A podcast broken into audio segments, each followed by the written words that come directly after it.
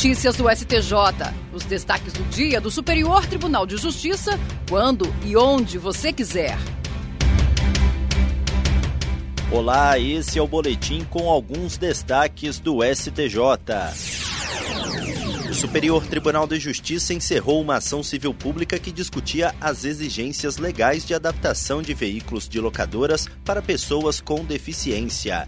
Em acordo celebrado no gabinete do ministro Paulo Sérgio Domingues, relator do recurso especial que tramitava na corte, a locadora Movida aderiu a um termo de ajustamento de conduta firmado entre o Ministério Público de São Paulo e a Localiza, outra empresa do ramo. O caso em questão teve origem com ação civil pública ajuizada pelo Ministério Público porque as locadoras Movida e Unidas estariam descumprindo as regras sobre adequação da frota previstas no Estatuto da Pessoa com Deficiência, que prevê que as empresas devem ter um mínimo de veículos adaptados e cada um deles precisa ter alguns itens obrigatórios. Após seguidas derrotas na Justiça Paulista, as empresas recorreram ao STJ. Antes, no entanto, a Unidas foi incorporada pela Localiza, que já havia assinado um termo de ajustamento de conduta referente a impasse semelhante ao debatido no processo. A possibilidade de extensão desse instrumento à movida foi o que motivou a realização da audiência de conciliação. Foi definido que as locadoras se comprometem a adequar as frotas aos parâmetros do Estatuto da Pessoa com Deficiência. Caso haja algum impedimento, elas deverão oferecer alternativas ao cliente, como a disponibilização de motorista sem qualquer cobrança adicional. As duas empresas terão ainda que pagar cerca de um milhão de reais ao Fundo Especial de Defesa e Reparação de Interesses Difusos Lesados, que engloba eventuais danos morais e multas. O acordo terá abrangência nacional, tornando-se assim uma referência na promoção de segurança jurídica para o setor de locadoras de veículos de todo o país, sem deixar de resguardar os direitos das pessoas com deficiência.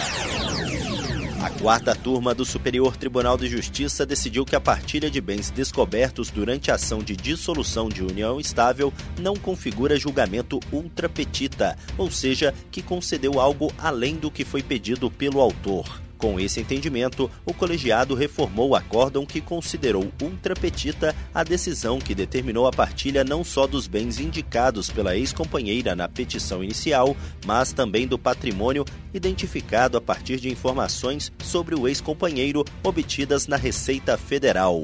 A relatora do recurso, ministra Isabel Galotti, ressaltou que no caso analisado, a ex-companheira requereu o reconhecimento do direito à partilha do patrimônio adquirido pelo casal, o qual não se limita aos bens conhecidos por ela no momento da propositura da ação. Galotti destacou que a manutenção do entendimento da Corte Estadual representaria uma recompensa àquele que agiu de má fé ao ocultar o patrimônio formado durante o tempo de convivência do casal, o qual somente foi descoberto graças à requisição de informações feita pela Justiça à Receita Federal.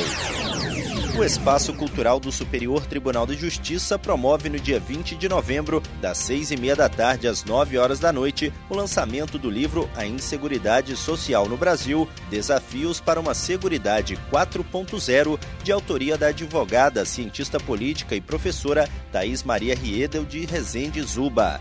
A apresentação é da ministra do STJ, a Suzete Magalhães. A obra é fruto da tese de doutorado da autora no Instituto Brasileiro de Ensino, Desenvolvimento e Pesquisa. Ela traz a evolução histórica e legislativa sobre os riscos sociais protegidos pela Seguridade Social e a necessidade de novas reflexões sobre as contingências que devem ser objeto de proteção social.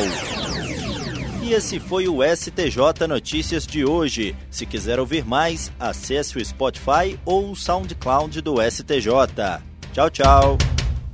Notícias do STJ, uma produção da Secretaria de Comunicação Social do Superior Tribunal de Justiça.